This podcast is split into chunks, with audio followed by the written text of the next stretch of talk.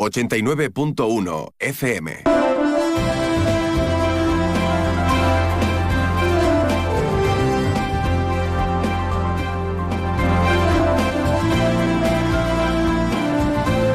Más de uno Campo de Gibraltar en Onda 0, 89.1 de su dial.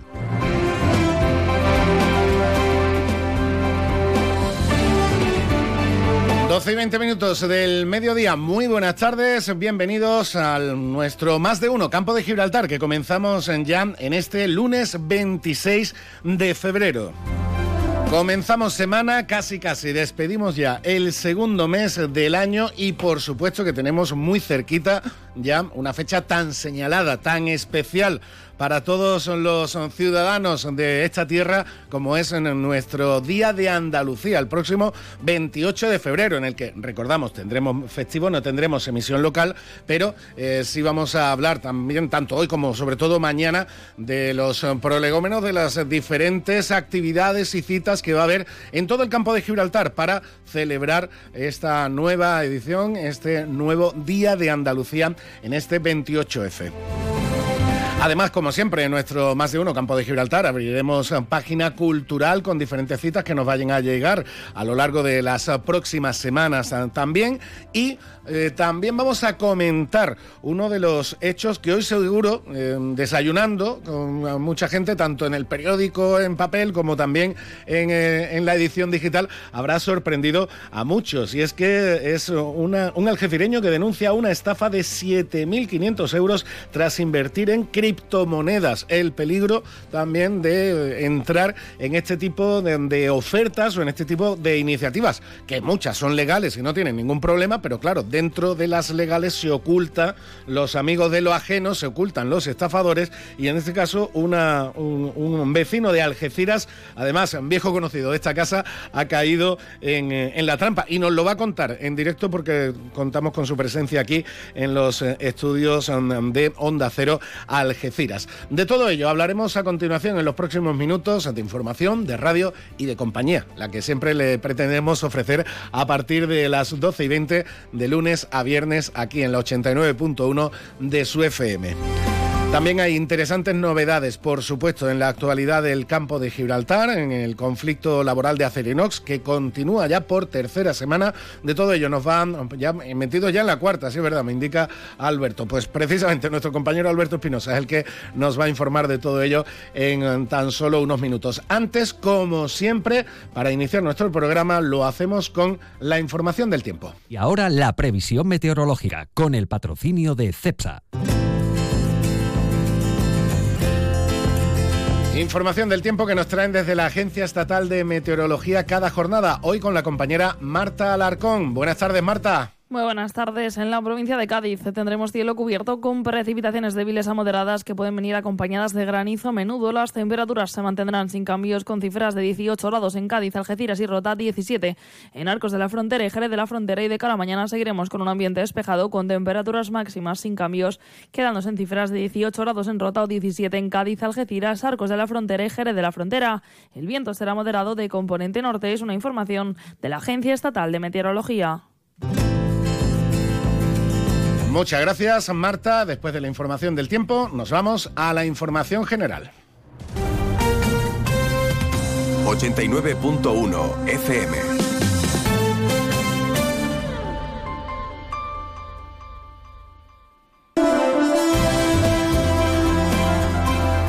Y para la información comarcal contamos como siempre con el compañero Alberto Espinosa en este lunes 26 de febrero. Buenas tardes, Alberto. Hola, Salva, buenas tardes. Bueno, ¿qué tal en la jornada de lunes? Activa, ¿eh? Sí, bueno, la, con, estamos comentando antes que si habías hablado con Marco y tal, que conozco, lo veo casi todas las mañanas y, hombre, pues nada, nuestra solidaridad porque hemos visto esta mañana esa información de los compañeros de Europa Sur de esa estafa y bueno, que ahora te la, te la cuente él, pero bueno, la verdad es que nos hemos quedado un poco sorprendidos y encima ya pues con, cuando lo conoces pues todavía peor, ¿no?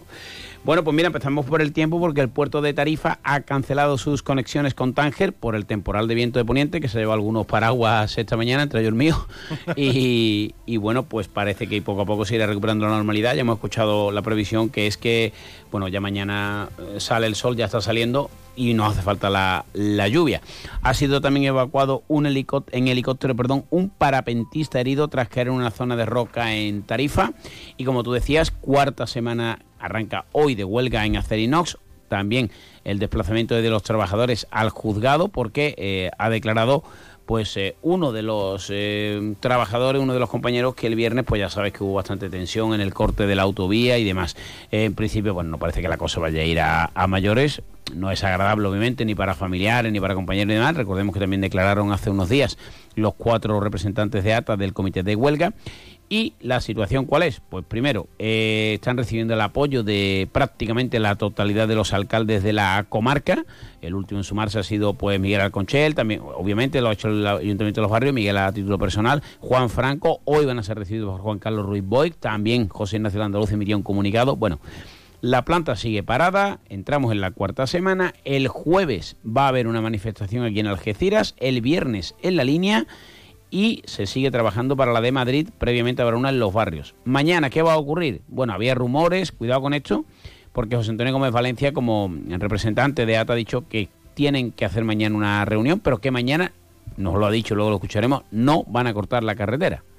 Que además entienden que no quieren perjudicar a la gente del campo de Gibraltar, pero claro, al mismo tiempo dice, si nos quedamos en la parte de la fábrica, no nos ve nadie. Eh, bueno, ya sabes, ¿no? Cómo va esto, Salva, de siempre el hasta dónde llegamos, ¿no? Es verdad que el viernes pues la cosa se, se desmadra un poco, ¿no? Por, por, decirlo de alguna manera. Hay pleno hoy en los barrios para buscar la declaración de especial interés municipal de dos parques eólicos que se quieren ubicar en la localidad y también el alcalde Miguel Alconchel, al que por supuesto le mandamos desde aquí un abrazo fortísimo, a él y a Eva especialmente, para que, que sigan luchando y que salga adelante ha conocido más detalles de la futura planta fotovoltaica Doha Jaén, que se ubicará en los barrios y que tendrá una inversión de 26 millones de euros. Nos alegra mucho, digo esto no por Miguel, eh, ni clave política, pero leer ya en dos comunicados de los barrios Miguel Alconchel significa, Salva, que, puede ir esto para adelante, ¿no? Aunque obviamente ahora mismo lo primero es, es lo primero. Se están presentando en el Parque Feria 10 autobuses eléctricos en Algeciras con fondos europeos y bueno, pues hasta aquí hay disputa, porque dice Rocío Raval que esos son fondos europeos, dice Jacinto Muñoz que ni siquiera el gobierno ha pagado la parte que le corresponde. La realidad es que va a haber 10 autobuses eléctricos, que bueno, oye, que eso siempre está bien, ¿no? Y en Gibraltar, pues hoy ha habido sorpresa, no sabemos si para conmemorar el Día de Andalucía, porque de 7 a 8 de la mañana los trabajadores españoles con vehículos de dos ruedas han tenido que entrar por un carril y se ha formado un cipostio importante, si me permiten la expresión. Pifostio, pifostio. Pifostio, ya, te lo he dicho a propósito para que me corrigies. Bueno, que me perdone la audiencia. Y en deporte, pues nada, dos marcadores iguales para los dos principales equipos, pero obviamente con sabores muy distintos, ya no solo por la categoría. La Balona empataba a cero en segunda ref ante el Cádiz Mirandilla. No acaba de arrancar el equipo de Mere, que decía que un penalti bastante claro a Frank Carbia, pero no lo quería poner como excusa y ahora va a Marbella. Eh, sigue estando cerca, entramos en las 10 últimas jornadas de segunda ref. Por cierto, esto es la que vamos a hablar, la segunda ref más corta. Mira, voy a empezar por segunda ref, ¿no? Para que no nos digan nada. Y empate del Algeciras en San Lucas en medio de un temporal y en medio de un ambientazo. Muchísima gente de, Algeciras una vez más con, su equipo y ya son 36, querido amigo. El que quiera divertirse, hay circo, hay Netflix, hay películas, está a tres media que es la mejor. Y cine, en el Centro Comercial Bahía Plaza. Bahía Plaza, a tres media, una plataforma maravillosa pero 36 puntitos, querido. Y el sábado hay un partido, y no me digas lo que me vas a decir, que además suena feo en la radio, que va a ser el más difícil de preparar. Porque viene el Recreativo Granada, que está descendido, tiene 11 puntos. Cuidado. Si es que... No, nos vamos a 39, pero hay que ganarlo. Es un partido, y tú sabes lo que te quiero decir, es un partido que hay que ganar, no pasa nada. Pero un día el Granada va a ganar esperemos no ser nosotros los pagafantas. Muy bien. De primera división no decimos nada, ¿no, señor sevillista? Venga, buenas, división, buenas tardes. Muy bien, Rudiger, ¿eh? Buenas tardes. Muy bien. En Leipzig, en Leipzig se anula, pero en, en, el, en el Acerinox Stadium no. Coja usted, coja usted el manual del fútbol y se aprende la regla. Ayer en primera división un equipo que se salvó y me da mucho miedo. Adiós. Adiós, Alberto. 12 y 29 minutos. Em, entramos ya en materia y hablamos, como digo, del algefireño que denuncia esta estafa de 7.500 euros tras invertir en criptomonedas. A todos los que sueñan despiertos, bienvenidos a los Cupra Days. Del 9 al 24 de febrero, ven a vivir tu sueño a tu instalación Cupra más cercana y llévate un Cupra Formentor o un Cupra León con condiciones exclusivas. Ahora con 5 años de garantía y mantenimiento. Unidades limitadas. Cupra Days. Algunos solo lo sueñan, otros lo viven. Consulte condiciones en SEAT Turial, Carretera Nacional 340, kilómetro 108, Los Pinos, Algeciras. Escucha con atención. En Bowling Bahía, en los cines de Palmones, te espera el futuro. Vive la realidad virtual como nunca. Experimenta el Laser Tag. Disfruta del salón recreativo más espectacular de la comarca con bolera y rocódromo. Y si eres de los papás y mamás más guays del mundo, te organizamos el mejor cumpleaños para tus hijos. Bowling Bahía. Estamos en los cines de Palmones. Teléfono 630 82 70 77. Más de uno Campo de Gibraltar en Onda 0, 89.1 de su dial. Pues doce y media y aquí comenzamos. Como les decía al inicio del, programa, quien hoy se haya desayunado habitualmente con la información de la jornada en los compañeros de la prensa escrita, en la portada digital del diario Europa Sur, habrá leído esta denuncia de un algecireño que eh, denuncia esta estafa de 7.500 euros tras invertir en criptomonedas, cantidad que ingresó el afectado en una plataforma que le prometía una alta rentabilidad y que ahora le pide で otros 7.500 para mm, poder retirar ese primer ingreso que hizo. Y mm, como además es eh, viejo conocido y amigo de, de, esta casa, pues tenemos la suerte de tenerlo aquí en directo con nosotros. Marco Antonio Rodríguez, buenas tardes. Hola, muy buenas tardes. Buenas tardes a la audiencia y por supuesto agradeceros el detalle de, de entrevistarme, sobre todo para evitar que otras personas caigan en, en esta trampa. Uh -huh. Bueno, el, el, el, resumen que ha hecho el, el compañero eh, Rafa Máiquez en el, en el diario Europa Sur, tanto en el titular como el subtítulo, literalmente esto, eh, como cualquier otro inversor, como cualquier otro ciudadano, ves una oferta atractiva en Internet, te decides a invertir y ahora para retirar lo que ha generado ese, dinero que, invertiste en un primer momento, te piden un nuevo ingreso por la misma cantidad. Efectivamente, así, eh, a Dios gracias, conservo todas las tomas de captura de pantallas con todas las vicisitudes que, que ha habido. Eh, he puesto la pertinente denuncia a través del Cuerpo Nacional de Policía, que ya está investigando el tema y a los que le agradezco toda la atención que ha tenido, incluyendo a todos los compañeros de prensa. Eh, como bien recordamos, fui jefe de informativos en esta casa uh -huh. y hoy en día quiero dar esta información para evitar precisamente que ocurra eso. Pues sí, eh, hago una primera, hago dos primeras eh, transacciones económicas por un importe muy pequeño, porque claro, quería primero asegurarme eh, si esto funcionaba o no funcionaba como era y, y, más o menos se adaptaba a lo que ellos decían. Eh, hice una primera eh, de 150 euros, una cantidad muy pequeña, eh, me devolvieron 167, eh, eran 17 euros de ganancia, pero era una prueba que estaba haciendo yo. Después invertí 500 euros, me devolvieron 577, pero la cuestión queda cuando ya voy a hacer una tercera y decido pues tirar un poco de, de bueno, de tirar de los ahorros que tenía que, e invierto en total 7.500 euros. Eh, antes de hacer nada, pues yo lo que hago a estas personas es que les consulto a través de atención al cliente que tienen ellos online, pero todo esto es en inglés porque la página está en inglés y eh, precisamente les pregunto mmm, si llegando a esa cantidad de 7.500 euros eh, puedo hacer alguna gestión más y cuáles son los límites y cuáles son las, digamos, la, hasta dónde puedo llegar con ese tipo de inversiones y cuántas veces puedo hacerlas, ¿no?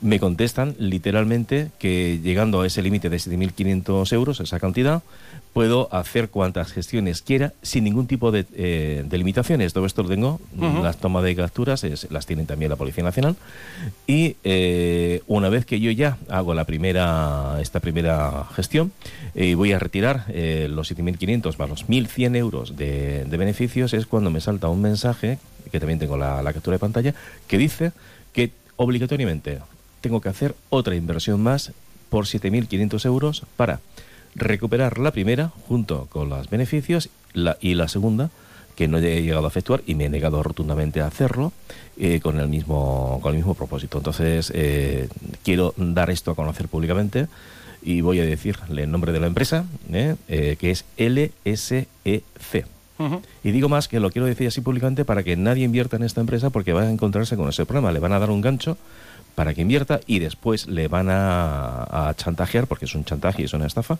le van a pedir que precisamente vuelva a invertir la misma cantidad para recuperarla. Y sospechosamente mm, tengo clarísimo que el que invierta una segunda cantidad no la va a, no la va a recuperar tampoco.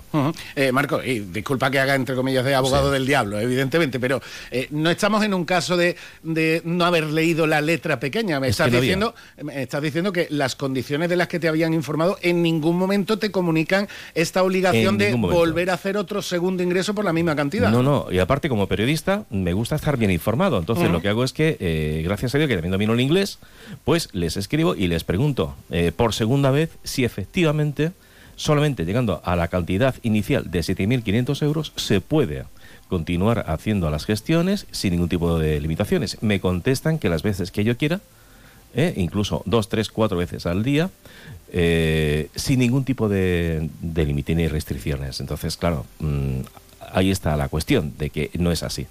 Afortunadamente tengo todas las capturas de pantallas, insisto que la tiene ya el Cuerpo Nacional de Policía que se está portando muy bien.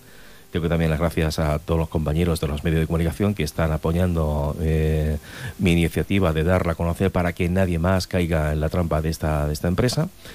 Y, es mi propósito, ¿no? O sea, yo, mm, mi verdadero interés es darla a conocer para que nadie más eh, tenga este problema. Y efectivamente, cuando tú me preguntas, yo me aseguro previamente y tal. No existe un contrato previo que te digan o te indiquen cuáles son las cantidades, tampoco te permiten, eh, si pones la cantidad y supuestamente no cumple con lo que ellos te dicen a posteriori, insisto, a posteriori, tampoco te permiten mm, rescatar tu dinero. Yo también les incluso les llegué a proponer, digo, bueno, mire usted, yo no quiero ya ni los beneficios pero al menos por la cantidad de los 7.500 euros que yo he, puesto, pues miren, eso, se niegan en rotundo. Este ya está puesto en manos de un despacho de abogados muy competentes que eh, tienen una posibilidad de, de, retrotraer el dinero y voy a dejarles que actúen, o voy a tener puntualmente informado. Pero insisto que en esta plataforma no recomiendo absolutamente a nadie que es LSEC que invierta ni un solo céntimo, porque le van a estafar sí o sí.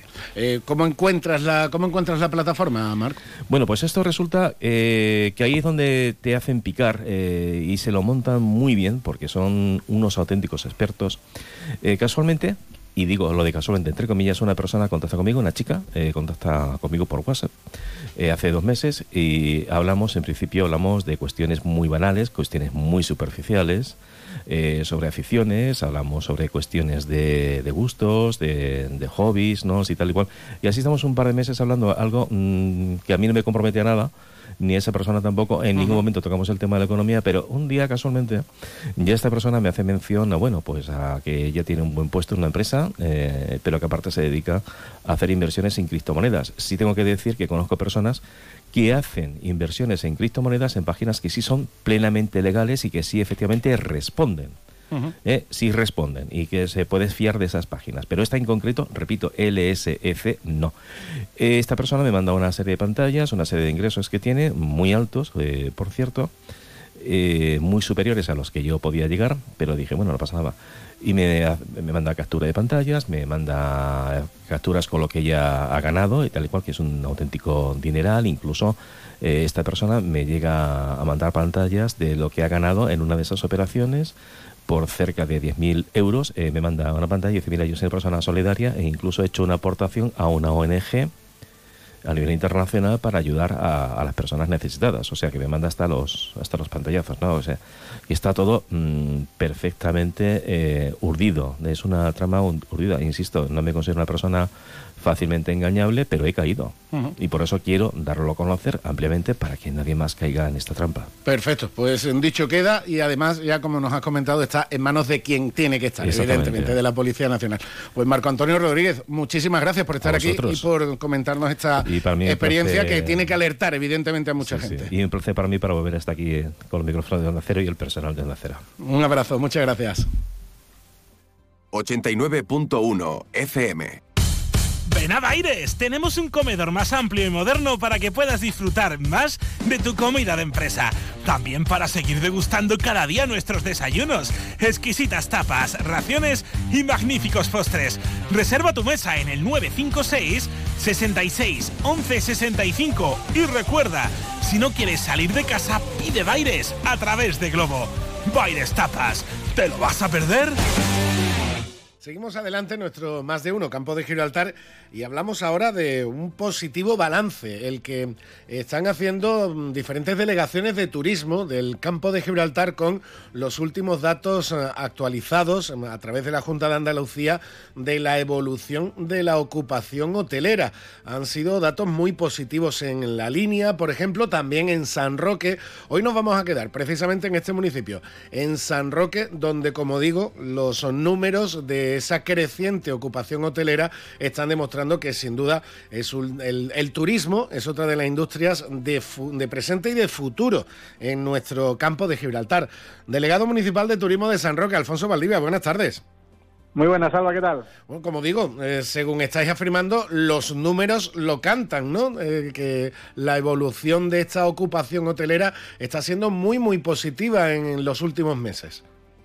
Sí, exactamente. Como has dicho, pues tanto el turismo como la industria pues son los dos grandes polos de, económicos y, sociales de San Roque y por lo tanto eh, no solo tienen pasado, sino que tienen presente y por supuesto tienen, el, tienen futuro y los datos que nos han facilitado desde la Junta de Andalucía pues eh, demuestran que, es muy favorable las pernoctaciones y, y las plazas hoteleras siguen creciendo a, a expensas de las dos eh, actualizaciones de, hoteles, como puede ser la que hablamos la última la última vez que hablé contigo por, por aquí, por Onda Cero, em, tanto en la Alcaidesa, en Millennium, eh, como en el campo de golf de San Roque Club, el, el que, el que se ha licitado hace poco. Sí, sí, sí. Bueno, el, de Alcaidesa es otro de los grandes hoteles que viene a la zona y este se supone que en los próximos meses ya tiene que estar eh, activo en funcionamiento, con lo cual ese número de, plazas hoteleras crecerá en cuanto se den los datos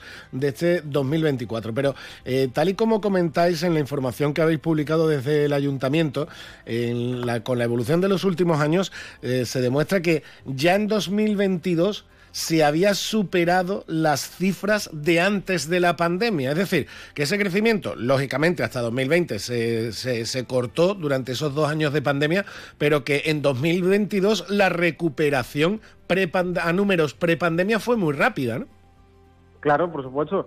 Y es que al final, eh, como anunciamos en Fitur, este turismo residencial y este turismo de bajo impacto eh, no quiere decir que, no venga gente, que, no quiere decir que eh, los números se estanquen, sino que la pandemia, pues como todo el mundo sabemos, fue un impasse donde el turismo se estancó y todo el comercio se estancó y, gracias a la, evolución de los hoteles, a la evolución de los comercios, sobre todo en las zonas de, que hemos declarado ahora gran afluencia turística, es el Valle de Guadiaro, pues, pues ha hecho que los turistas vengan y los turistas se queden también. Eso te iba a comentar, Alfonso. Eh, ¿Qué es eh, exactamente esa declaración de zona de gran afluencia turística que esperáis conseguir?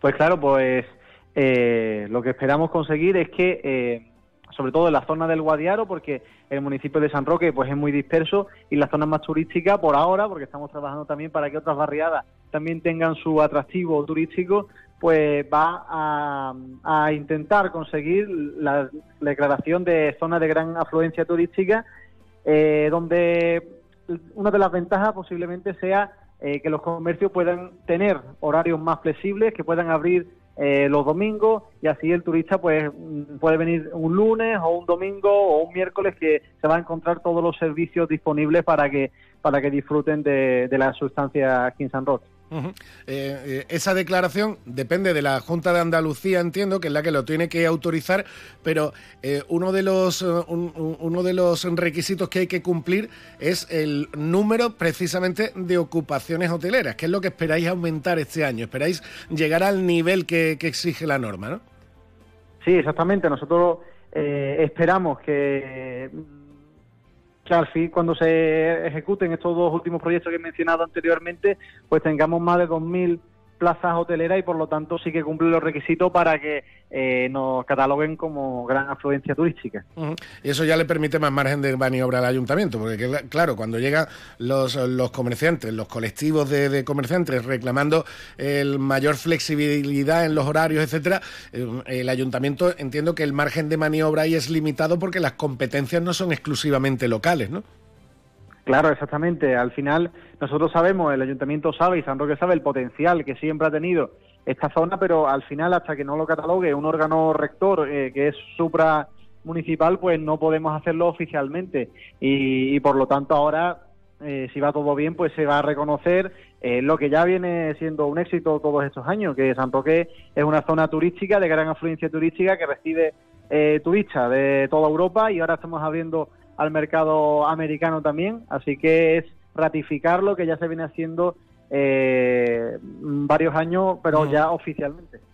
Además, bueno, eh, eh, ese formato de con diferentes modelos, entiendo también de, turismo. Evidentemente, los últimos proyectos han sido eh, turismo de, gran calidad, turismo de, un estándar muy alto. El primer hotel cinco estrellas de la, de, la comarca del campo de Gibraltar lo, lo, tenéis allí en San Roque con el Soto Grande. Evidentemente, la zona del Valle del Guadiaro y la zona de Soto Grande es la principal receptora de ese turismo de alta calidad, de alto estándar, también de, alto precio, pero claro, ese turismo también es capaz de atraer otro modelo de, turista y otros eh, y, otro mercado turístico que es algo mm, algo menos exigente en, en, tema de precio pero que también es factible es decir no hay un solo único modelo turístico en el que eh, se puede basar San Roque. No por supuesto al final es cierto que Soto Grande la zona del Valle de Guadiaro es zona turística donde el turista que viene pues tiene un alto poder adquisitivo, pero esto solo es los primeros pasos para que eh, todo se democratice, lo diré, bueno, que todo se... Democratice, sí, sí. Democratice, exactamente, perdona.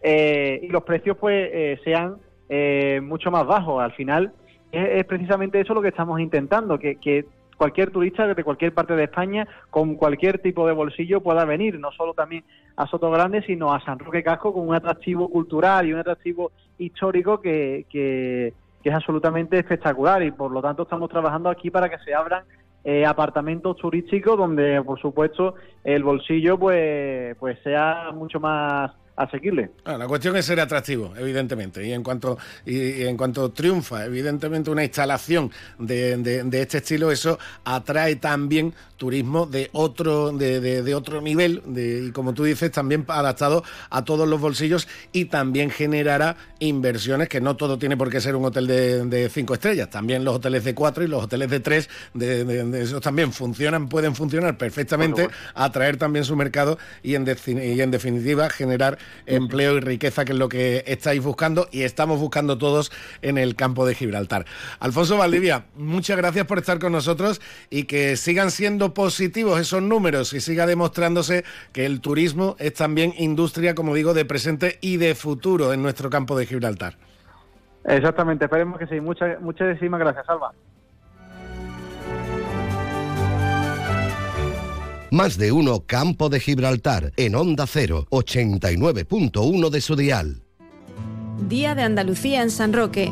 Ven a disfrutar de todas las actividades que se han preparado en los diferentes núcleos del municipio para festejar el Día de todos los andaluces con todos los ciudadanos de San Roque. No te lo puedes perder. Ayuntamiento de San Roque. Fino, amontillado, oloroso, palo cortado. Pedro Jiménez. Don Zoilo, todo Jerez en una gama de sherries exquisitos embotellados en rama. De la forma más natural, manteniendo toda su intensidad, sabor y color. Gama Don Zoilo 15 años, de bodegas Williams ⁇ Humbert. Somos Jerez. Disfruta con un consumo responsable. En el Centro Veterinario Albatros, nuestra meta es conseguir que tu mascota viva mucho y muy bien. Para ello ponemos a tu disposición nuestra experiencia, una formación al más alto nivel y la mejor tecnología del mercado. En Albatros realizamos cualquier procedimiento rutinario de salud para perros, gatos y animales exóticos. Estamos en la calle del Sol 69 en la línea. Teléfono 956 171407 Centro Veterinario Albatros. Máxima calidad de vida el mayor tiempo posible. Más de uno Campo de Gibraltar en Onda 0, 89.1 de su dial.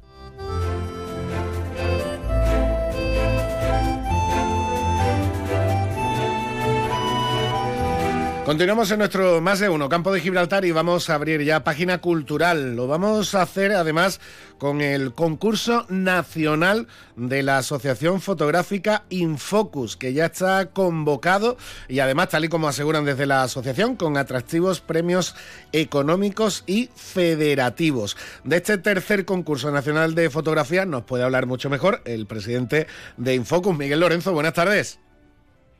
Buenas tardes.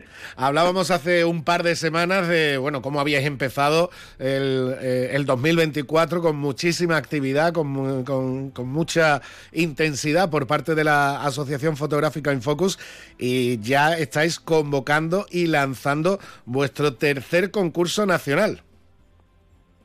Pues así es, sí, dentro de la programación del primer semestre del año pues tenemos este tercer concurso nacional de fotografía de la selección Infocus, que bueno, pues, ya viene a consolidarse, ¿no? Ya la tercera edición, yo creo que nos hemos puesto en el panorama concursístico fotográfico nacional.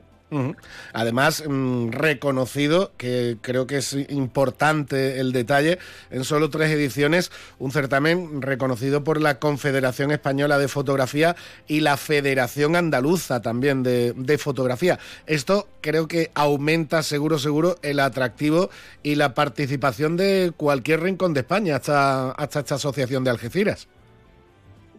Claro, el, que está reconocido por la Confederación Española y por la Federación Andaluza, pues le otorga un estatus que, bueno, que es, muy atractivo para los fotógrafos que habitualmente pues participan en certámenes, ¿no? ¿Por qué? Porque por un lado te da la garantía de que las bases pues son justas con los derechos de los fotógrafos, sabes que tiene un jurado compuesto por, por fotógrafos, que, que tiene una garantía, ¿no? Y además, pues te otorga unas puntuaciones para para todas las distinciones que otorga tanto la Confederación Española de Fotografía como la Federación Andaluza. Por lo tanto, teníamos que estar ahí, ¿no? Ya llevamos varios años y, en esta edición, pues, indudablemente, pues teníamos que optar por, por este reconocimiento de la, de las federaciones tanto nacional como autonómica. El tema de los derechos de la imagen de los de los fotógrafos, eh, Miguel, no es un tema baladí ni mucho menos, y, menos ahora con, todo el tema de, de, Internet, porque a cuántos fotógrafos les pasa y les seguirá pasando que ven su imagen publicada en cualquier sitio y sin firmar ni siquiera, ya no digo, ya no digo recibir una compensación por el uso de la fotografía, sino ni siquiera el reconocimiento de que esa fotografía tiene nombre, el autor tiene nombre y apellido. ¿no? Bueno, esa es, uno de las, una de las consecuencias de la democratización necesaria que tenía la fotografía, ¿no? Que la, llegada del mundo digital, pues nos ha traído esto, ¿no? Con, con, el mundo analógico no era tan fácil porque además los fotógrafos pues, tampoco iban a permitir de una manera tan extrema que se que se abusara de su trabajo de esa forma, ¿no? Porque era muy caro pues tanto revelar las películas como trabajar y demás. Hoy en día, pues bueno, algunos pues optamos por, ser bastante serios, bastante rigurosos con ese tema y en este concurso, pues una de, una de las consecuencias que tienen esos reconocimientos federativos es que la organización solo puede hacer uso de las fotografías premiadas, ¿no? Es verdad que se montan, se organizan muchos concursos que te dicen en las bases que, bueno, que todas las fotografías que participan, pues te, te quedas con ellas. Bueno, pues y se plantean a veces, oye, ha tenido muy poca participación. Pues quizás si se reconocen los derechos de los fotógrafos, tendrían más, ¿no? Este, este certamen el año pasado tuvo más de 800 participaciones, que se dice rápido. Entonces, bueno, mm. creo que esa es la línea de trabajo y, y evidentemente desde la Asociación Infocus solo podemos trabajar partiendo de la base del reconocimiento de los derechos de los fotógrafos, ¿no? Faltaría más. Y precisamente el cartel anunciador es la fotografía ganadora el año pasado, una imagen de Rubén Vázquez Trujillo, una foto espectacular, Miguel. Claro, bueno, sin ir más lejos, Rubén Vázquez, que ganó el concurso el año pasado en la categoría comarcal, eh, tiene un montón de reconocimientos internacionales. ¿Por qué participan esos fotógrafos con tantísimos reconocimientos internacionales en nuestro certamen? Pues porque honestamente pues tiene esa garantía de, reconocimiento de su trabajo. yo animo a todo el mundo a que participe, pero, pero desde esa honestidad que vamos a tener con, con las fotografías presentadas. Bueno, coméntame un poquito porque se acaba de, se, se acaba de abrir la, la convocatoria y mm, habéis establecido dos categorías, teniendo en cuenta además lo que nos llega en las próximas semanas. Una es Semana Santa y la otra temática libre. Bueno, este año hemos hecho alguna modificación por adaptarnos a las exigencias que nos hacía la Confederación Española, Uno es mantener nuestro concurso de Semana Santa, ¿no? Porque, bueno, esta sería ya la tercera edición. Lo que pasa que, bueno, entendíamos que eso limitaba algo la participación, ¿no? Entonces hemos incluido una categoría con un tema libre. Se puede participar con cualquier fotografía de cualquier aspecto, en color, en blanco y negro, fotografías de viajes, de naturaleza. Bueno, es un concurso muy abierto, ¿no? En esas dos categorías. Y dentro de esto no queríamos perder esa identidad comarcal que pretendemos tener siempre en la asociación y por eso se han establecido dos premios especiales a, las dos mejores fotografías en cada una de las categorías relacionadas con el campo de Gibraltar, tanto con la Semana Santa del campo de Gibraltar como con cualquier otro aspecto de, la comarca. ¿no? Entonces, bueno, esas dos categorías son las que se va a participar. Se ha eliminado una categoría específica comarcal que había hasta ahora, pero mantenemos esos dos premios que creemos que, bueno, que le va a dar un empuje al concurso y mantenemos esa vinculación con el campo de Gibraltar porque no la podíamos perder. El coste de participación es de 5 euros, además en una o, en ambas categorías. Y los premios, ya lo decíais, atractivos y variados, teniendo en cuenta que hay un total de 800 euros en premios en metálico, además de medallas de oro, plata y bronce ¿no? de las diferentes federaciones. Sí, se reparten 800 euros en premio económico y, medallas federativas, pues tanto de la Confederación Española, que son muy atractivas para la gente que participa en esta concurso nacional, como de la Federación Andaluza, además de, pues, de los accesos que, se otorgan por cada una de estas medallas. ¿no? Entonces, la verdad que hay un montón de premios y, si me lo permite, te diremos que este concurso se organiza a pulmón por parte de la Asociación Infocus. No cuenta con ningún patrocinio, lo financiamos nosotros son nuestros socios los que hacen el esfuerzo de, que estas actividades, que entendemos que son atractivas para los aficionados y profesionales de la fotografía, pues son ellos los que financian todo esto. Pero es verdad que este año, viendo la altísima participación del año pasado, no nos quedaba más remedio que, establecer una pequeña cuota de participación, que son 5 euros nada más, teniendo en cuenta que en la concursística de este tipo, pues las cuotas de participación pues son de 30, 40, 25. Nosotros hemos puesto lo mínimo que, entendíamos que nos iba a permitir financiar el concurso. Y el jurado, mm, también para, para componer el jurado, habéis sido muy selectos, ¿no? Bueno, en el jurado siempre intentamos, pues bueno, que sean personas con un prestigio pues, bastante alto y siempre nos gusta establecer en las bases quiénes son los miembros del jurado, porque a mí me parece que cuando participamos en un concurso y nos dicen, habrá un jurado y tal, pues, eso es muy abierto y no se sabe quiénes son, ¿no? Nosotros siempre en las bases, una de las señas de identidad del concurso, como en otros muchos, es que indicamos quiénes son los miembros, que este año pues tenemos a Miguel Olivera Amaya, un gran especialista en fotografía de Semana Santa, que tiene la excelencia FIAP, o sea, tiene uno de los títulos más importantes de la Federación Internacional de Arte Fotográfico, maestro de la Confederación Española, maestro de la Federación Andaluza, que además va a ser el presidente del jurado. Tenemos a Harry Calhan, que, bueno, que es fotógrafo, guionista, realizador de vídeos, hace un montón de cosas. Tiene publicado algún libro sobre fotografía de Frade. Entonces entendemos que era una de las personas también muy altamente cualificadas para, para hacer este concurso. Y bueno, la oveja negra la pongo yo, que como presidente de la asociación, pues, pues, pues, también estar en el jurado. Pero bueno, creo que para los participantes es interesante saber quiénes son los miembros del jurado, porque te ayuda también pues ver su trabajo, ver un poco cómo trabajan ellos, qué tipo de fotografía hacen, y yo entiendo que te puedo orientar un poco de, qué tipo de fotografías de todas las que tienes pues puedes presentar, ¿no? Pero bueno, me parece que es un ejercicio de transparencia que creo que puede ayudar a los concursantes en, este certamen. Eh, fecha límite el 5 de mayo, ese es el último día para presentar las las, eh, las obras y cuándo tendremos el fallo del jurado y la resolución del concurso. Pues el fallo, si no recuerdo mal, era, eh, mira aquí en la base del 10 de junio. O sea, hay un tiempo para que el jurado pueda trabajar, valorar la fotografía y, se publicará todo pues el día 10 de junio. Mm. No surge nada extraño.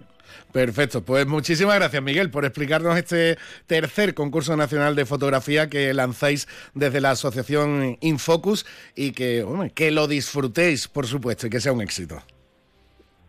Muchas gracias siempre por, por darnos difusión a todas las actividades.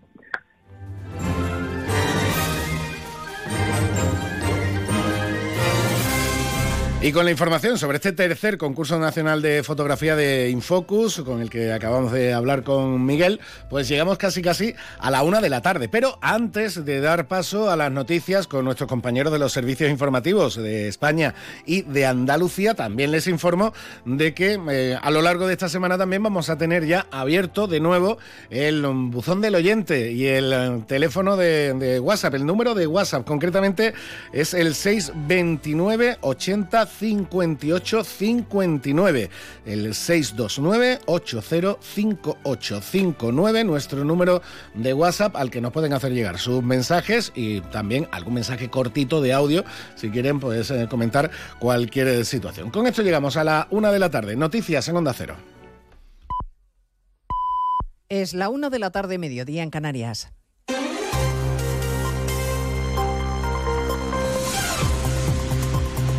Noticias en Onda Cero.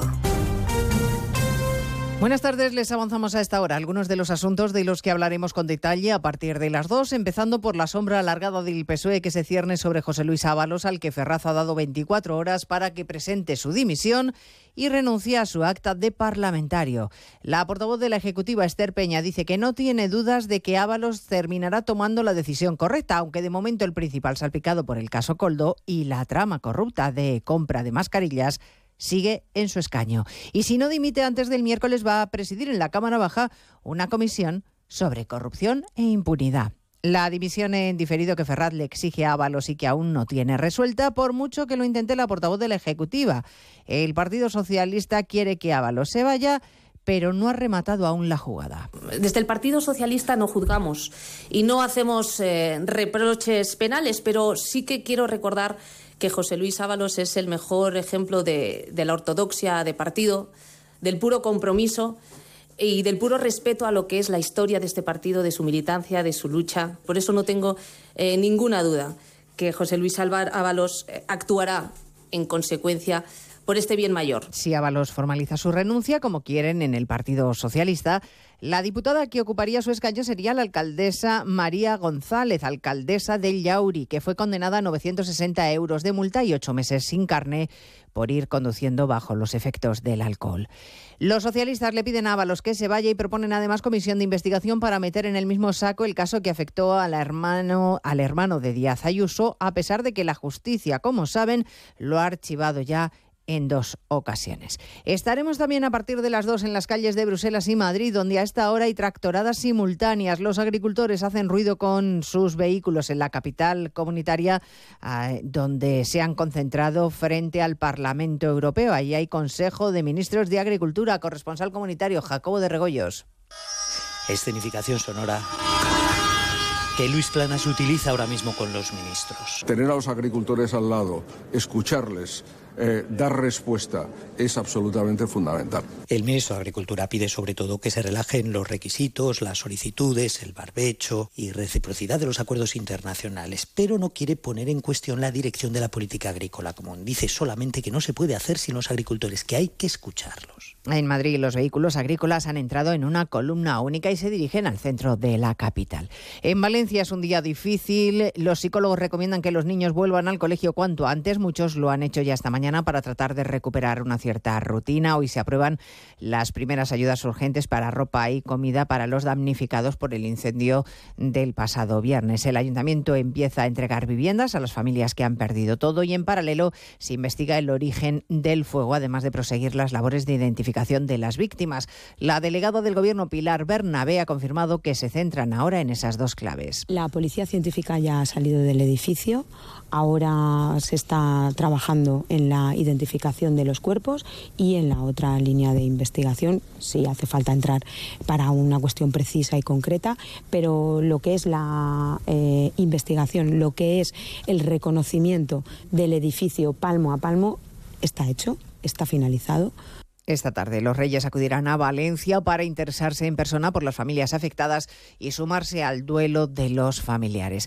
Esta mañana el rey Felipe VI está en Barcelona, en el Mobile, apoyando al sector tecnológico e interesándose por las novedades mundiales en la que es mayor feria del mundo de este sector. Allí está también Francisco Paniagua. Tres horas ha estado el rey recorriendo la feria del mobile, pasando por los stands de las principales operadoras que invierten en España y conociendo las novedades en inteligencia artificial, coches voladores y el desarrollo del 5G en ámbitos de todo tipo, especialmente médicos y quirúrgicos.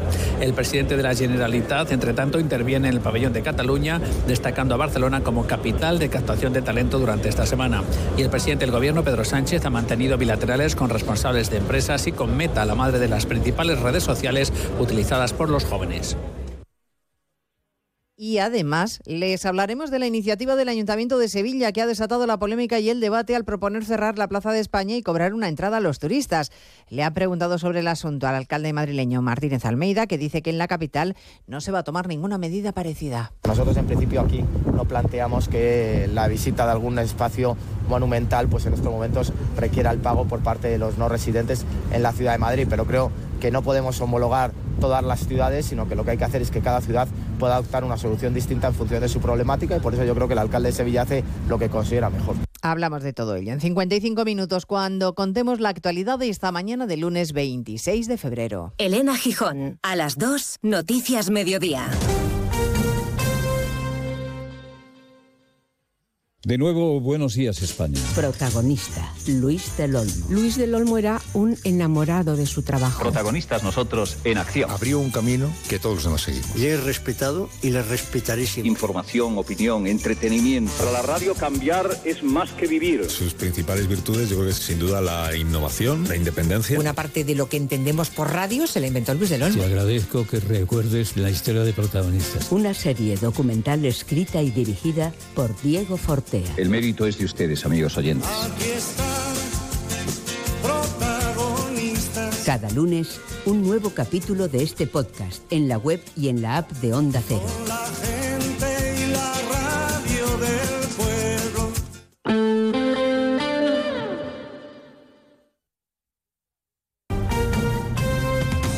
Andalucía, Onda Cero.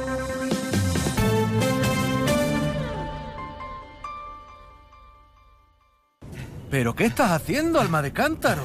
He conectado la bicicleta estática a la cafetera y en 45 minutos tendré el café en su punto. Bueno, tibio.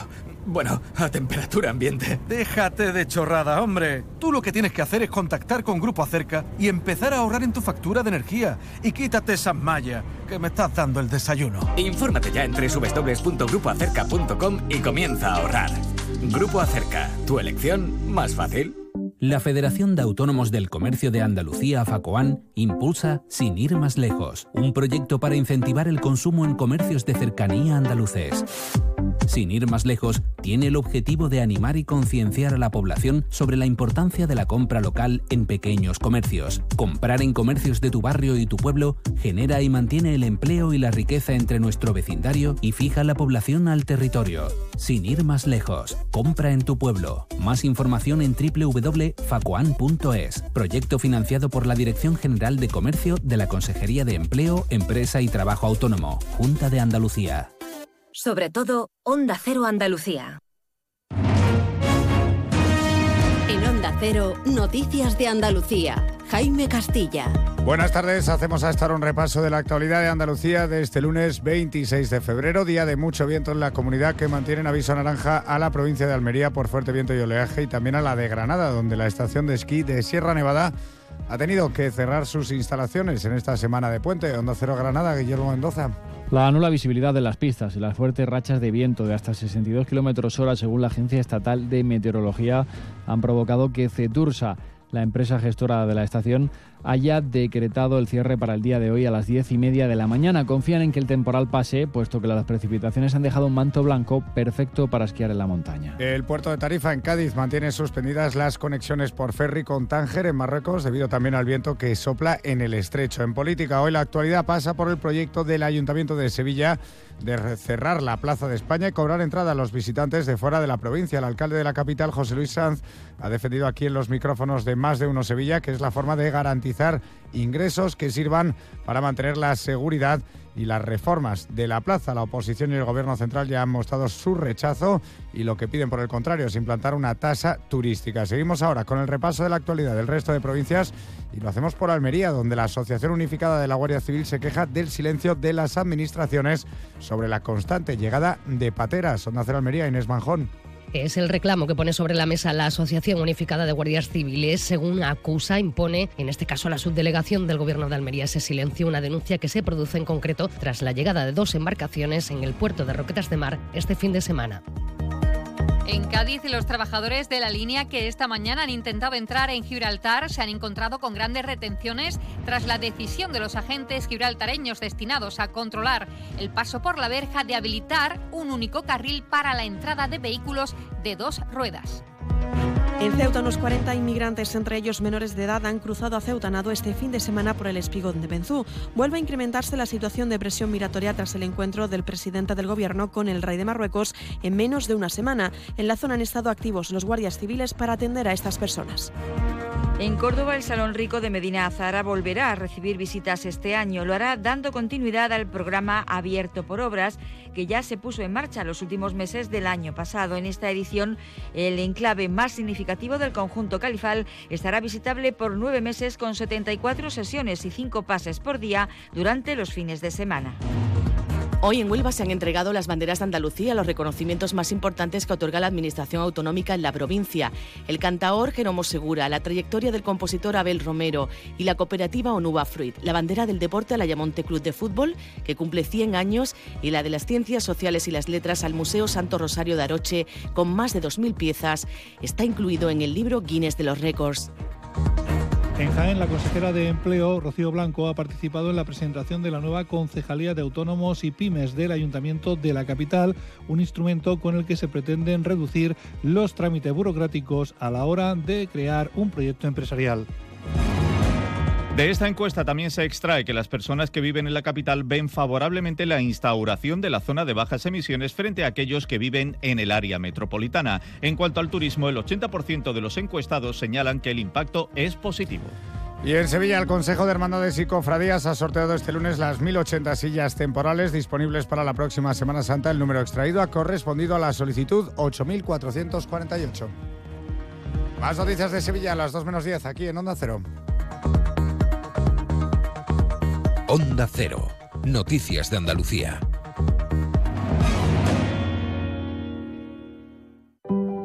Los andaluces somos líderes en poner el alma en todo.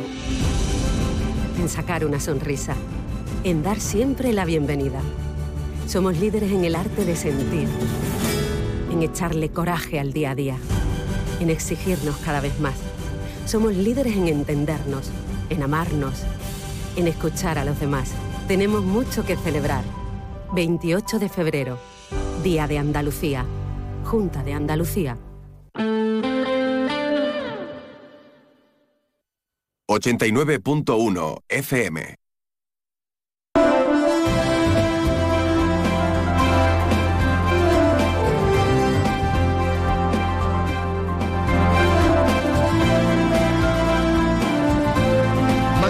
Campo de Gibraltar, en Onda 0, 89.1 de su dial.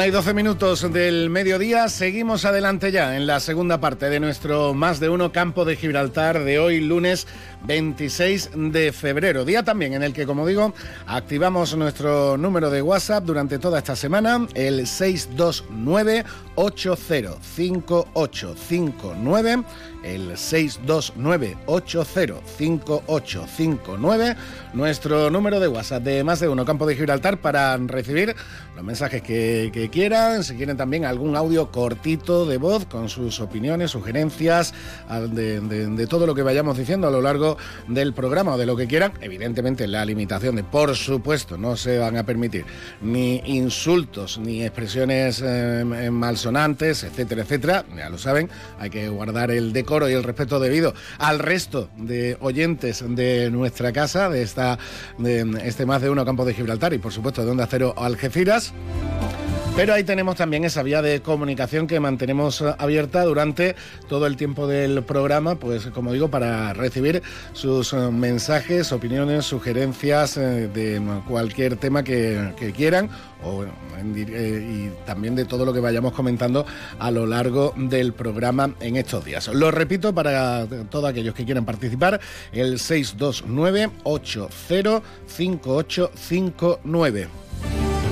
Y por lo pronto, ya voy a anticipar el final musical de hoy, por si quieren también opinar de ello. ¿Por qué? Porque hoy, 26 de febrero de, 2024, 24 cumple 60 años. David Summers, cantante, músico y compositor. Y por supuesto, bajista, vocalista y líder de los Hombres G. Con lo cual, hoy despediremos el programa con los Hombres G, con lo que de toda la trayectoria y toda la discografía de Hombres La que vayan surgiendo y sugiriendo, pues eh, con esa canción despediremos el programa de hoy.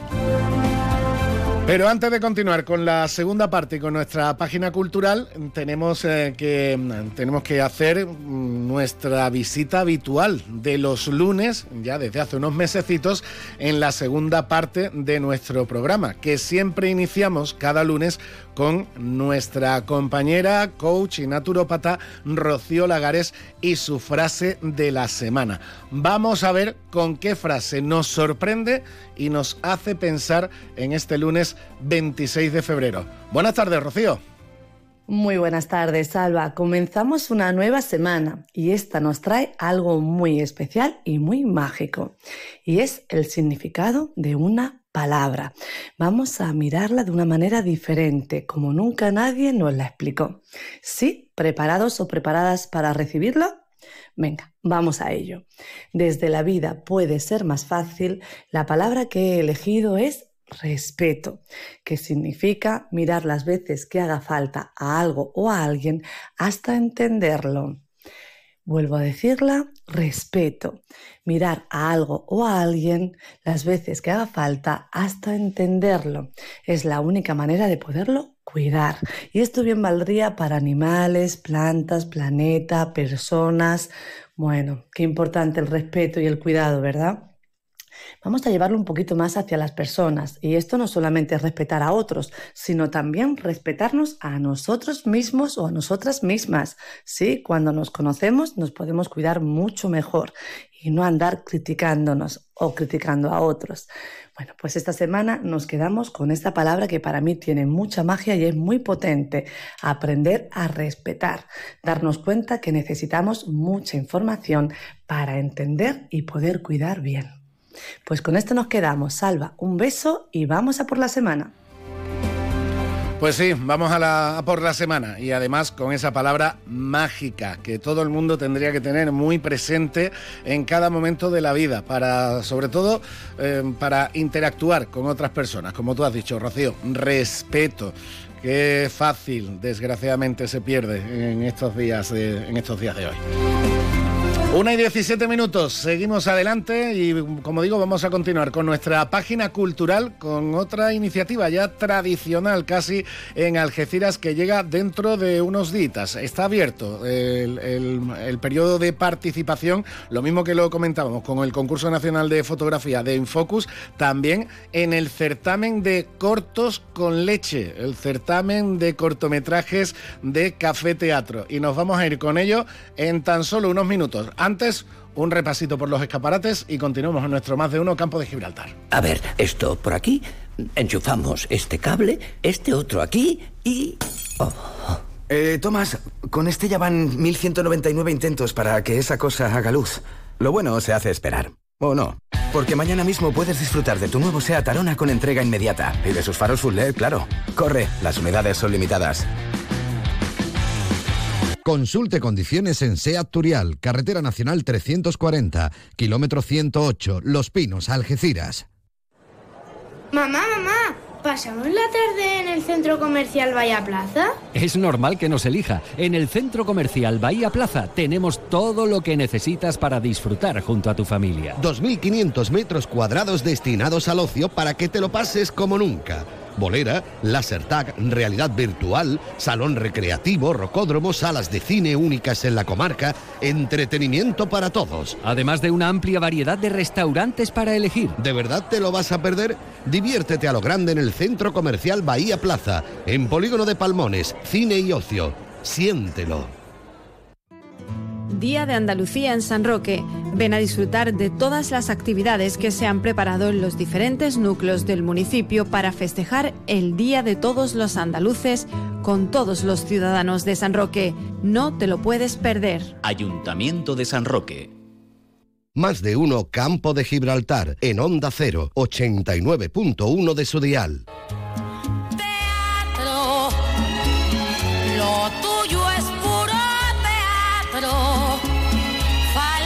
Bueno, pues seguimos en nuestro más de uno campo de Gibraltar y sí, en los próximos minutos nos vamos al teatro. Por eso hemos puesto pues este tema mítico de, la Lupe, porque aquí en Algeciras cuando se dice nos vamos al teatro, pues eh, hay varias opciones. O te vas al Florida o te vas a alguna obra que, que se haga, por ejemplo, en el Colegio de Salesianos, o te vas directamente al Café Teatro que regenta nuestro próximo protagonista, que es eh, Jesús Marín. Jesús, buenas tardes. Hola, buenas tardes, Salva, ¿qué tal? Sí, que te confunden muchas veces con el Florida, ¿no? Cuando dicen, nos vamos al teatro. sí, nos vamos al teatro, sí. Buena apreciación, sí que es verdad que suele ocurrir eso. Vamos al teatro, eh, lo que quiere decir, vamos al Café Teatro, claro. Al Café Teatro, uno de los locales eh, míticos, evidentemente, del ocio de Algeciras y siempre, además, muy volcado con, con la cultura, con actividades culturales en la que mm, suele ser sede. Pero hoy vamos a hablar de una ya prácticamente tradicional, después de 12 ediciones, que es el, el, concurso, el certamen de cortos que organizáis desde Café Teatro, vuestro Cortos con Leche, que este año ya cumple, como, como decíamos antes fuera de antena, la duodécima edición en este mes de marzo. Exacto, 12 ediciones, bueno, más una, que en época de pandemia también se nos ocurrió la idea de, de hacer un confinado mm, en corto y sacamos mm, digamos desde vía internet pues todos confinados pues hicimos lo que pudimos la verdad entonces serían las 12 más una, eh, exactamente. Con las 12 más una, como, como Ángel Nieto, eh, pero con... Nieto, pero sin, sin el, sin, vamos, sin el, sin la superstición del número 13, que a mí no me... 12 con esta nominación y otra más con... Exacto, sí, la de los cortos, claro, lo que hicimos un poquito desvinculada de corto con leche, porque no se entregó estatuilla ni se entregó una camiseta chulísima post pandemia, todo fue post pandemia, pero, pero ahí quedó. Eh, lo dejamos en confinados en corto. Bueno, pues esto, eh, esto lo tenemos eh, dentro de, casi casi dos semanitas, porque será el, el, próximo el próximo 10 de marzo. ¿Cómo, cómo, va esta, ¿Cómo va esta edición, Jesús? Pues mira, como todos los años, Salva, no tengo ni idea, porque Eh, sí que sí que tengo constancia de, los amiguetes de siempre que, que nos que, nos que nos batimos en duelo el, el día el día de los cortos con leche que, que sí que hacen corto no entonces eh, nosotros nos llamamos productora tenemos la, la osadía de, decirnos productora eh, pero bueno, porque realmente somos un chaval con un, con un móvil, ya, ya bien sea Motorola o bien sea el, el último modelo, ¿no? Y es lo que solemos hacer eh, el equipo de cada uno, pues la edición productora, pero, pero sí que nos enteramos quién se presenta este año, quién no se presenta, y sí que hay una pequeña rivalidad, todo evidentemente desde la amistad y el buen hacer, y, y todavía no me he enterado, me he enterado de varios que se van a presentar, pero a mí no me han presentado nada todavía, pero vamos, constancia tengo de que por lo menos siete ocho cortos ya hay ya hay rodándose ya hay rodándose. O sea que todavía el mío claro. que todavía que todavía está abierta la participación no por si alguno más claro, se anima. claro claro. Sí claro claro. Hasta prácticamente el día anterior eh, solo lo único que tiene que hacer grabarlo editarlo traérmelo en un pen o me lo manda por WeTransfer o habla conmigo de la forma en que lo va a mandar y estaremos contentísimos de acogerlo para el Festival de Cortos con Leche, la duodécima edición, claro. Bueno, eh, tal y como me estás contando, y además conociéndote como te conozco, eh, ¿cómo, surgió la idea, Jesús? Porque no me pues extrañaría que hubiera surgido de un no somos capaces de. ¿Cómo que no? Pues se hace, o algo así. exactamente, exactamente. Mira, la idea nace de una iniciativa de Sevilla, de un festival que se llama 31 grados. Eh, ¿Por qué se llama 31 grados? Porque es la temperatura que hace en, en agosto a las 10 de la noche en la azotea de de, este amigo que hizo el Festival 31 Grados, en el cual fuimos invitados y dijimos, venga, vamos a hacer un corto, porque era amigo de un amigo, tú sabes, te entera, oye, que mira, que esta gente dice que todos los años hacen una cosa muy simpática, que se reúnen unos pocos de amigos, cada uno ha hecho un corto, lo visualizan, ponen un productor en la azotea del colega y se llama 31 grados. Y digo, pues venga del tirón, vamos a hacerlo y nos presentamos. Total, que grabamos el corto, nos fuimos allá a Sevilla, efectivamente, una calor de muerte a las 10 de la noche allí en Sevilla, en su azotea, y allí nos llevamos la sorpresa que nos llevamos hasta un premio. Nos encantó la iniciativa y dijimos, bueno, vamos a extrapolarlo allí al Café Teatro, que puede ser una idea maravillosa, y efectivamente, pero nace de, ese festival, ¿no? Que nos hizo, no, no, nos rascó la curiosidad y, y bueno, eh, hasta hoy, dos ediciones más una en en, pandemia, pandémica, digamos. Bueno, y en este tiempo, ahora ya con, la actual tecnología y calidad que tienen los móviles, entiendo que es mucho algo más sencillo que antes, ¿no? Las primeras ediciones, los móviles ya tenían cámara, pero era otra cosa diferente. Exacto, exacto. Antes normalmente se estaba eh, se, se grababa el corto con las típicas cámaras estas que te llevabas de viaje, que grababan un poquito de vídeo y claro, porque esto data del año 2010, 2011, y en 2010 la tecnología había algo, pero no es la que hay ahora. Que ahora con el último modelo de Xiaomi o, de, no digamos iPhone, te haces una superproducción eh, brutal. Y sí, sí que se nota. Cuando me entregan un corto, mira, yo tengo un corto de hace unos años, eh, ¿te lo puedo entregar? Por supuesto. Y, y a que aquí están todas las obras avenidas y bien avenidas, ¿no? Y, y se nota la calidad, una barbaridad. Con cinco o seis años que tenga ya se nota una barbaridad la, la, diferencia. Mm. Bueno, Jesús, requisitos, las bases del concurso. Requisitos, las bases, pues mira, tener muchas ganas mm, de pasarlo bien, eh, que se te ocurra una buena idea, que no dure más de siete minutos, si dura diez minutos tampoco pasa nada, porque aquí estamos para pasarlo bien y, entregármelo antes del día 10, eh, preferiblemente el día 9. y, nada más, el, el tema el tema es un tema libre, nosotros no nos hacemos responsables de lo que de sus ideas y de sus cosas y es para todos los públicos. El premio es un Dante maravilloso de oro, que es la imagen del Café Teatro, de, creada por Ismael Pinteño, eh, y lo hemos hecho, lo hemos personificado, lo hemos, lo hemos hecho estatuilla eh, y, y una camiseta maravillosa. No hay premio monetario porque si no veas, si se lía todos los años con hay que ver, que hay que tongo de broma, ¿no? Todo dentro del cariño. Imagínate si le ponemos un premio monetario. Ahí ruedan cabezas. Eso no puede ser. lo hacemos así, algo menos y la competitivo. Primera la mía, Y la primera la mía, que es lo, claro, la primera cabeza que rueda es la mía, ya te digo, Salva. Perfecto. Bueno, pues esta cita la tenemos el, el, domingo 10 de marzo en el Café Teatro, aquí en calle Trafalgar, en Algeciras. Y la ceremonia de entrega, pues también es para no perdérsela, ¿eh? Doy fe.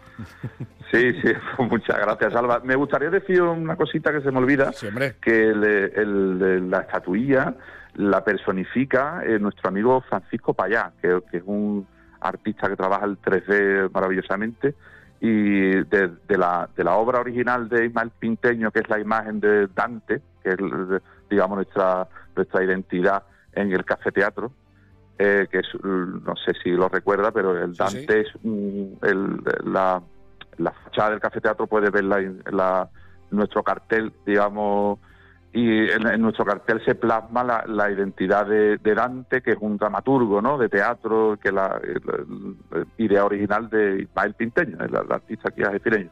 Y Francisco Payá es el que lo ha personificado, te lo quería decir. Perfecto, pues en dicho queda y la verdad es que es una joyita el trofeo para, para el que, para el que se lo una maravilla, la rivalidad entre nosotros que esto vamos, vamos, nos pegamos bocados. Perfecto, pues ya sabemos la cita. De todas formas, la recordaremos la semana que viene porque alguna anécdota me tendrás que contar de estos 12 más un año organizando este certamen de corto. Jesús, muchísimas estaré gracias. Encantado, estaré encantado. Gracias a ti, Salva. Un abrazo. Muchas gracias. Un abrazo. 89.1 FM. Haz realidad tus ideas en Leroy Merlin Los Barrios y crea tus proyectos con nuestro pack Renueva, pensado para ti, para que ahorres poniendo tu casa a tu gusto, ya que te devolvemos hasta el 20% del valor de tus compras. Consulta condiciones. Un hogar no nace, un hogar se hace. Más de uno Campo de Gibraltar en Onda 0, 89.1 de su dial. Y antes de despedir nuestro más de uno campo de Gibraltar, nos vamos a ir hasta San Roque, a una cita que teníamos pendiente. ¿Por qué? Porque hablábamos con el director del um, Museo CB San Roque sobre la iniciativa que han tenido este fin de semana de radioaficionados en homenaje al décimo aniversario de, la, muerte de Paco de Lucía. Pero eh, teníamos que hablar un poquito más, evidentemente, del Museo de, San Roque. Y para eso, pues, eh, teníamos eh, por ahí al director José María Yagüe. José María, buenas tardes. ¿Qué tal? Buenas tardes. Como decíamos, bueno, ya me has comentado fuera de antena que la iniciativa este fin de semana de, de radioaficionados en torno a la figura de Paco de Lucía ha sido un auténtico éxito, contactando con gente de cualquier rincón del planeta, como, como teníais previsto. Bueno, y esto habla eh, de la vigencia y la actualidad que sigue teniendo la radio, no solo la radio comercial, como es en este caso, sino la radio como medio de comunicación interpersonal de los más antiguos del mundo, casi casi más que el teléfono, pero que todavía sigue muy, muy vigente. ¿eh? Antigua y 100% fiable. Si nosotros lo decimos que cuando hay una catástrofe, eh, lo que queda son los radioaficionados. Lo único que pueden contactar eh, con otros es por radio. La radio nunca se va a acabar.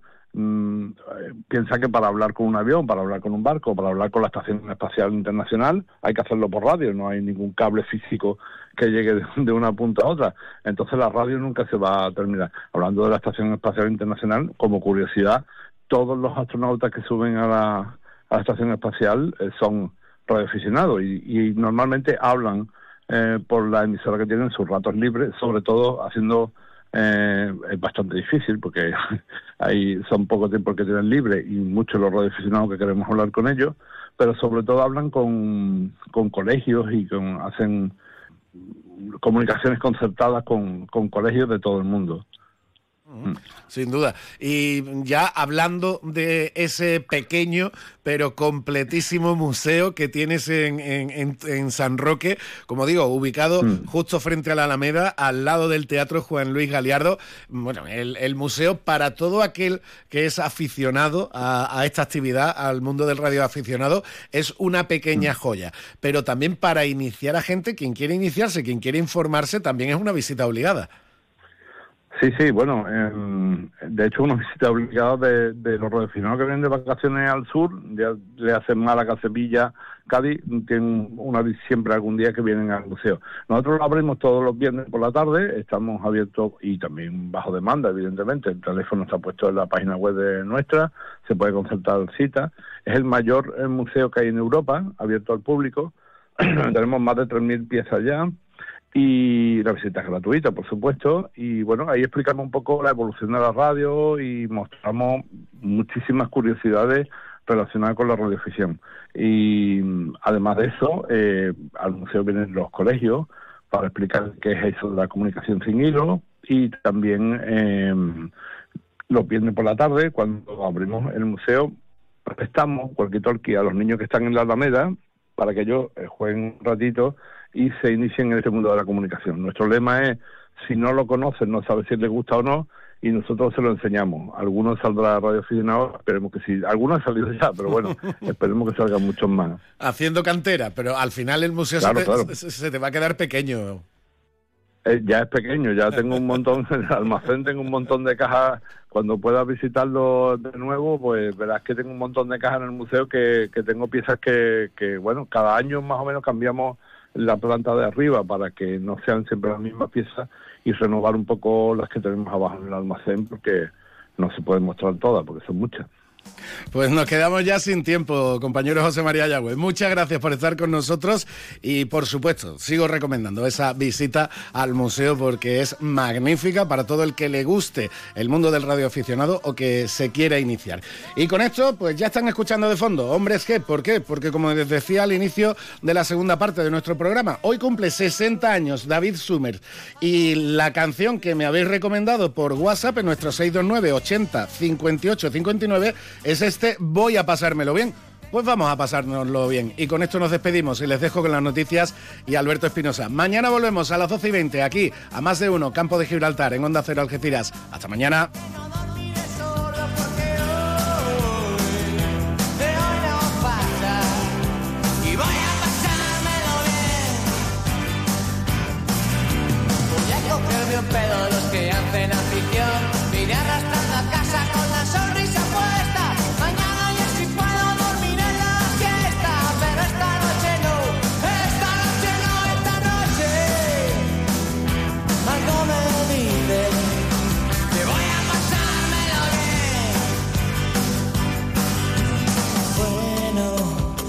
Vamos a ver qué encontramos en esta agendilla de teléfonos. Nunca se sabe. Marta, María del Mar, Ana, Elena estará,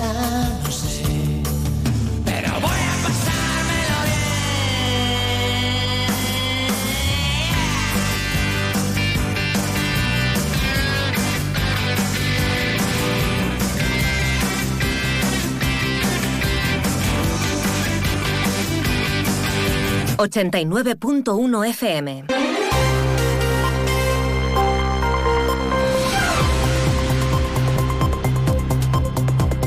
Noticias del campo de Gibraltar en Onda Cero Algeciras con Alberto Espinosa.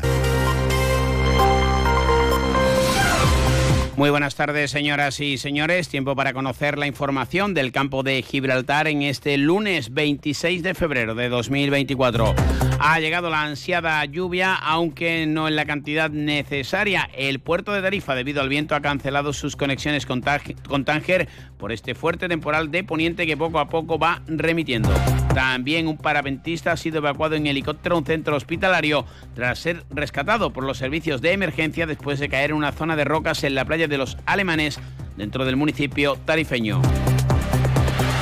Lo han escuchado con más de uno campo de Gibraltar con nuestro compañero Salvador Puerto, una estafa publicada por los compañeros del diario Europa Sur a un algecireño con Bitcoin. También la Policía Nacional ha detenido en Algeciras a los presuntos autores de estafas en Internet tres personas. Eh, concretamente han sido interceptadas y están acusados de un delito continuado de estafa y pertenencia a organización criminal. Los beneficios se los obtenían tras usurpar la identidad de las víctimas y realizar la compra de un conocido robot de cocina. La cantidad estafada eh, supera los 22.000 euros. Los trabajadores de Acerinox han acudido hoy al juzgado para mostrar el respaldo a uno de sus compañeros que fue eh, detenido el pasado viernes en los disturbios durante el corte de la A7. De momento, y según ha confirmado José Antonio Gómez Valencia, no hay acercamiento con la empresa y mañana, en principio, no habrá corte de carretera. El Pleno del Ayuntamiento de los Barrios ha aprobado la declaración de especial interés municipal de los futuros parques eólicos Cerro Cabello y El Patrón. En Algeciras, el alcalde José Ignacio Landaluce ha presentado 10 nuevos autobuses eléctricos que vienen a renovar prácticamente la totalidad de la flota en apenas dos años y que también favorecen las emisiones de CO2, se reducen con ellas a la atmósfera. Noticias que desarrollamos hasta las 2 menos 10 de la tarde. Como siempre, aquí en Onda Cero, ese tramo lo alcanzaremos con el resumen del deporte. El Algeciras sigue poco a poco asegurando su permanencia en Primera Federación. La Barona no acaba de engancharse en Segunda Federación a los puestos de playoff. Ambos empataron a cero los rojiblancos en Sanlúcar. La Barona en casa ante el Cádiz, Mirandilla, 1 y 37. Los sistemas de ventanas Comerlin te aíslan de todo. Menos de tu mundo. Ventanas con sistemas Comerlin. Máximo aislamiento y confort para tu hogar. Aro Lago. Fabricantes de ventanas con sistemas Comerlin. Estamos en Polígono Industrial Incosur, Nave 4, Campamento, San Roque. A ver, esto por aquí. Enchufamos este cable, este otro aquí y... Oh. Eh, Tomás, con este ya van 1199 intentos para que esa cosa haga luz. Lo bueno se hace esperar. ¿O no? Porque mañana mismo puedes disfrutar de tu nuevo SEAT Arona con entrega inmediata. Y de sus faros full LED, claro. Corre, las unidades son limitadas. Consulte condiciones en SEAT Turial, Carretera Nacional 340, kilómetro 108, Los Pinos, Algeciras. Pues un día más en la huelga de Acerinox sigue latente y las posiciones bastante encontradas. La compañía insiste en que registra pérdidas pero la realidad es que ya son casi más de 21 días, entramos en la cuarta semana. Todo ello con movilizaciones, el festivo del Día de Andalucía y el respaldo de los diferentes partidos eh, políticos y ayuntamientos de la comarca. Esta tarde se va a sumar el de San Roque. Hoy en el juzgado, hoy han vuelto a demostrar la unidad los trabajadores, en este sentido apoyando al que fue detenido el pasado viernes. José Antonio Gómez agradece el apoyo de los políticos y también preparan ya esas manifestaciones. Por este orden, Algeciras el jueves, la línea el viernes, los barrios el día 4 y no descartan acudir a Madrid. Nosotros vamos a seguir, como decimos, eh, mañana tenemos el comité de huelga una reunión y vamos a seguir, claro, con las manifestaciones que tenemos previstas con permiso aquí en Algeciras el día 29, el día 1 en la línea también una concentración y el día 4 en los barrios. Eso es lo que tenemos previsto desde el comité de huelga. Eh, lo hemos solicitado también, eh, lo solicitó el compañero el otro día eh, y estamos esperando que nos contesten también.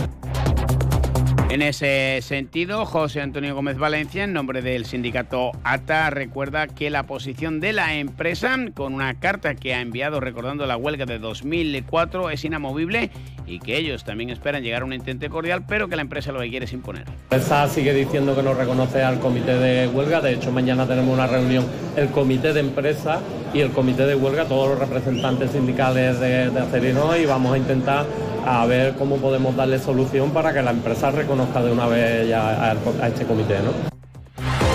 También en los barrios, el Pleno de la Corporación Municipal, que ya eh, mostró su respaldo a la plantilla de Acerinox, ha aprobado hoy en sesión extraordinaria la bonificación en el impuesto de construcciones, instalaciones y obras con declaración de especial interés o utilidad pública municipal del proyecto de infraestructuras de los parques eólicos Cerro Caballo y El Patrón, que se van a instalar en la localidad un punto que ha salido adelante con los votos de los barrios 100%, el Partido Popular, el PSOE y Vox y la abstención de Movimiento Barreño.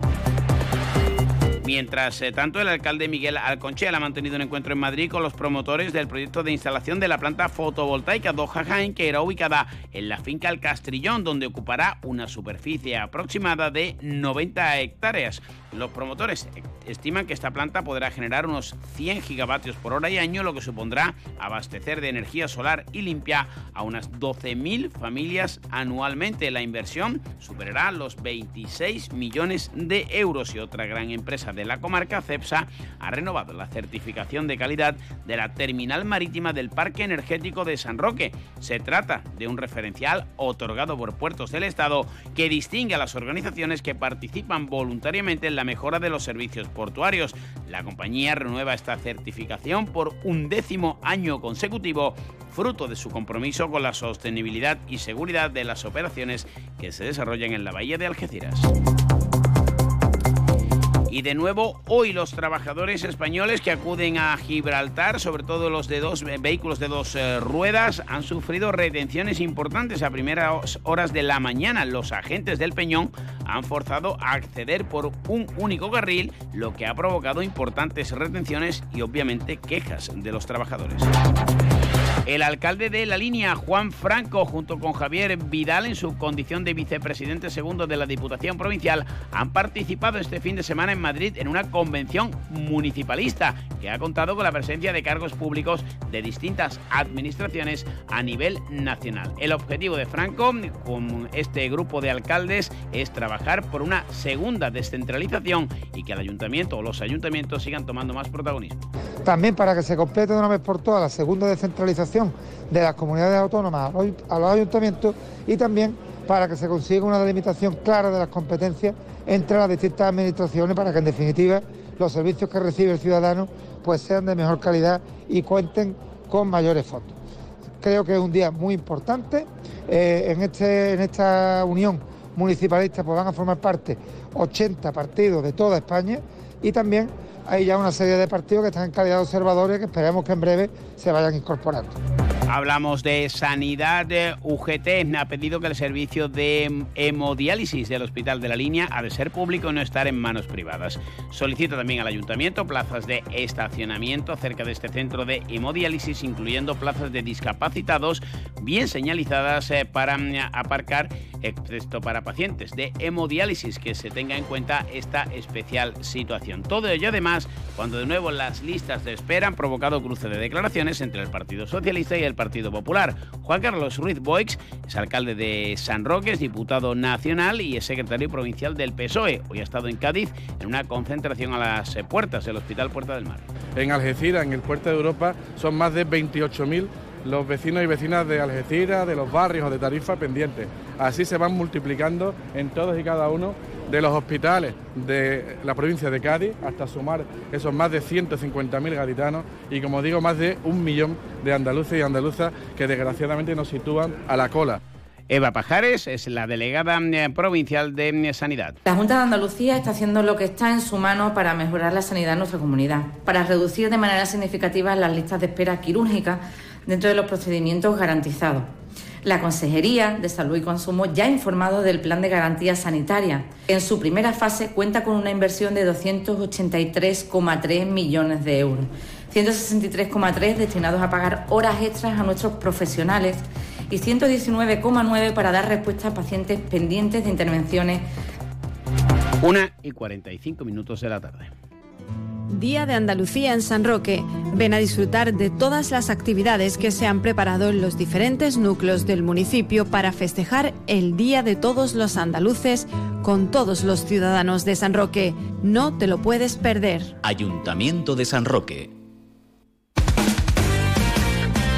Y vamos eh, con el eh, deporte. Eh, como les decimos, el fin de semana nos ha dejado, en este caso, en Primera Federación, un nuevo triunfo del Algeciras Club de Fútbol, eh, perdón, un empate del Algeciras Club de Fútbol en su visita al Palmar de Sanlúcar con la presencia de numerosos aficionados eh, rojiblancos y un punto más, son ya 36 los que suma el conjunto de Lolo Escobar que le acercan al objetivo de la permanencia una temporada más en esta apasionante categoría.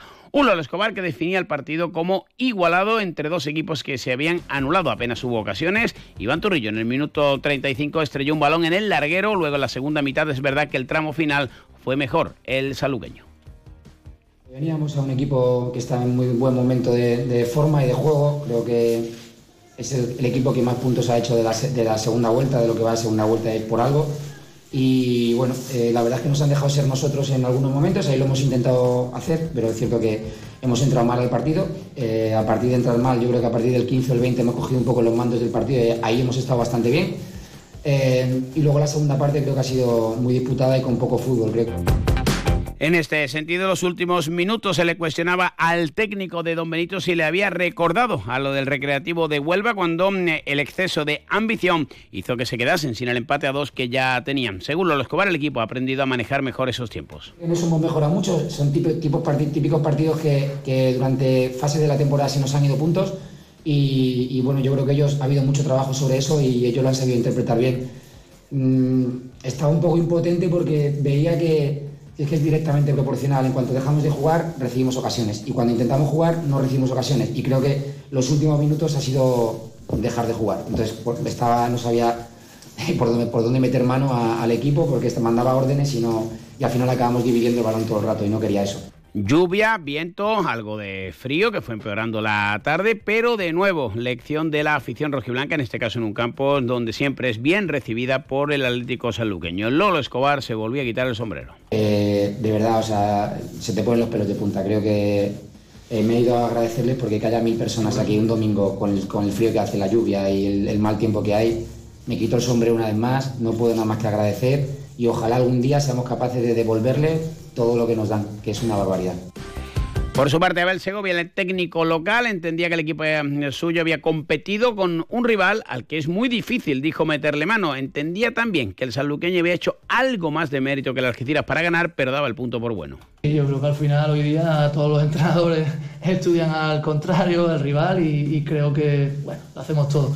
Yo ya te digo, al final creo que es un equipo que compite muy bien, un equipo difícil de, de, meterle, de meterle mano, sobre todo defensivamente. Creo que es un equipo, no creo que ha perdido por más de un gol en ningún partido.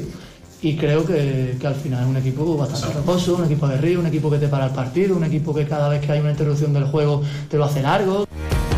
Pues el Algeciras eh, ya comenzará a preparar, aunque mañana tiene jornada de descanso, el duelo ante el colista, el Recreativo Granada, un partido trampa para acercarse a los 40 puntos cuando aún todavía queda un buen trecho de competición. Hablamos ahora de la segunda federación, grupo cuarto, la Real Balompié Calinense sumó otro empate, lleva ya varios consecutivos y no acaba de encaramarse a los puestos de playoff, aunque lo sigue teniendo cerca. Entramos ya en esta categoría en los 10 últimos partidos, el primero de ellos nada menos que en Marbella, ante uno de los favoritos al ascenso. El duelo ante el filial del Cádiz fue trabado, cerrado, hubo es verdad un penalti a Frank Carvial al inicio del partido que no señaló el árbitro, pero Mere admitía que su equipo había estado bien defensivamente, pero que le falta algo. Nos cuesta, nos cuesta hacer gol, nos cuesta crear más oportunidades de las que nos gustaría hacer y las que tenemos pues, pues no, no las aprovechamos. ¿no? Creo que hemos tenido suficientes ocasiones como para hacer algún gol pero por el dominio que hemos llegado a tener, sobre todo en la primera parte, pienso que en la segunda parte hemos decaído y solo en las rectas finales cuando realmente hemos apretado.